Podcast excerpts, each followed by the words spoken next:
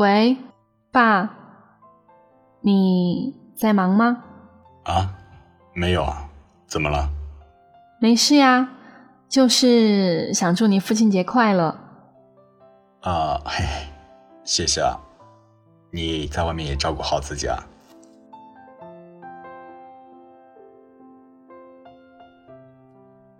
有这样一个人，他言语很少，却为我们撑起了一片天。他很苦很累，却从不抱怨。他是我们最温暖的依靠。他的名字也是我们出生后第一个学会的代名词，那就是爸爸。从哪一刻开始？你体会到过一种满满的安全感。在《王牌对王牌》中有一期是全员家长会，其他人的亲朋都到了，唯有金靖的父亲没有来。他写了一封信，托节目组交给金靖。金靖全程用诙谐幽默的语言读完了这封信，但是。却感动了很多人。大家都说，从他的眼中看到了前所未有的感动和难过。读完这封信，我看到金靖旁边杨迪的妈妈在抹眼泪，转头看了一眼我的爸爸，他也在抹眼泪。我想，做父母的大概都是感同身受吧。这时候。爸爸突然转身问了我一句：“你是不是过得也并不快乐呀？”听到这句话，我没有回答，而是回到自己的房间，难受了很久。突然觉得自己从未说出口的那些难过，其实他都懂。在二零一九年六月六号。突然觉得心里空落落的。傍晚的时候，接到了爸爸的电话，一直问我有没有钱花，要考试的东西带齐了没，叮嘱我好好吃饭，放松心态。那是我和他通话时间最长的一次，也是他跟我说话最多的一次。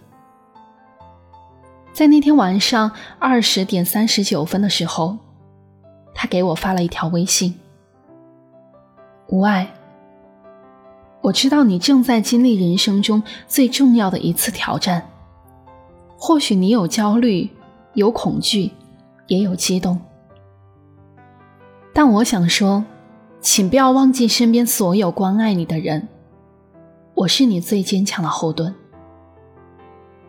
那天。聊天截图一直安安静静躺在我的手机里，我舍不得删掉。那一刻，我觉得很安心，就像小时候睡着了趴在他背上的感觉一样，宽大又温暖。知乎上看到一个女孩分享的故事：爸爸是个爱写日记的人，有两个日记本。一个上面写的多，一个写的少。他一直好奇爸爸为什么有两个本子。直到有一天，他翻开本子，发现厚的那本上面记载的都是忧愁，薄的那本记载的是少有的快乐。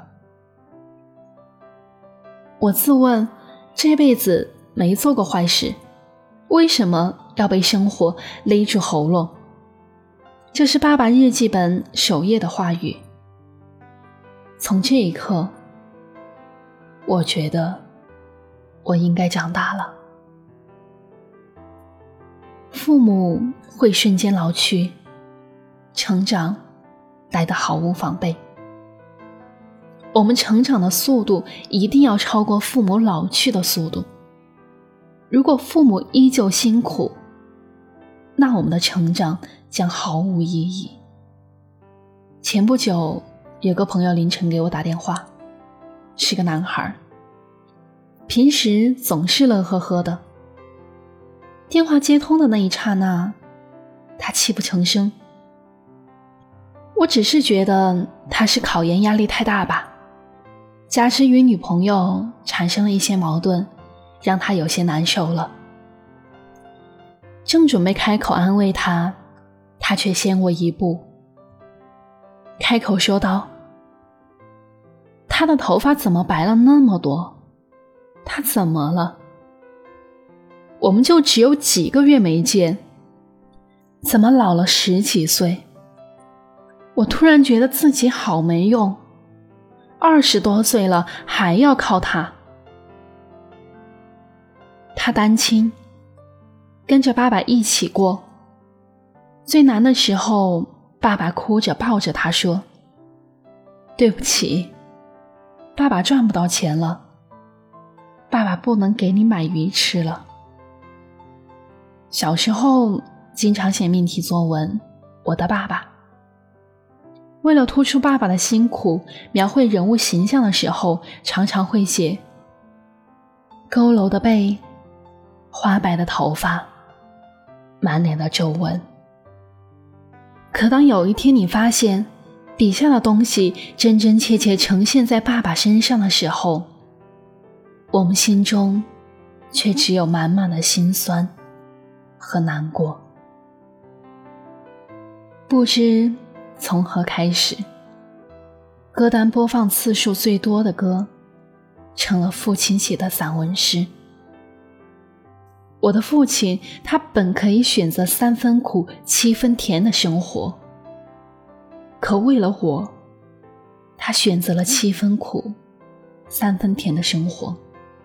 在《奇葩说》中，白邦宁说：“心里很苦的人，需要多少的甜？”才能填满啊！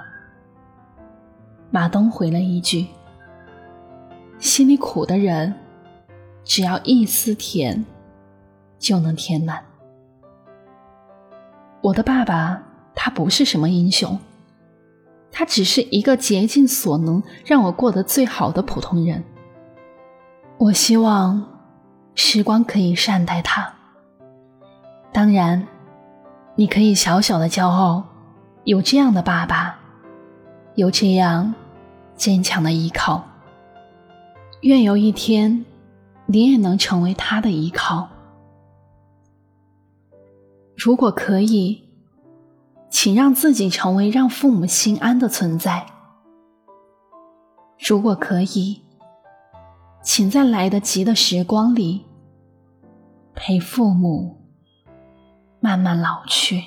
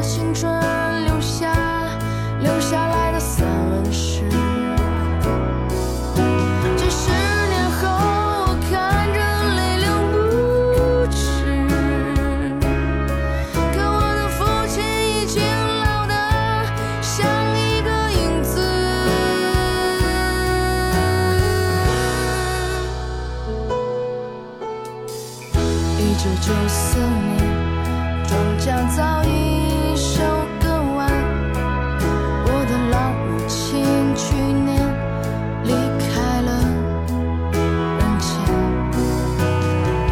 女儿扎着马尾辫跑进了校园可是她最近有点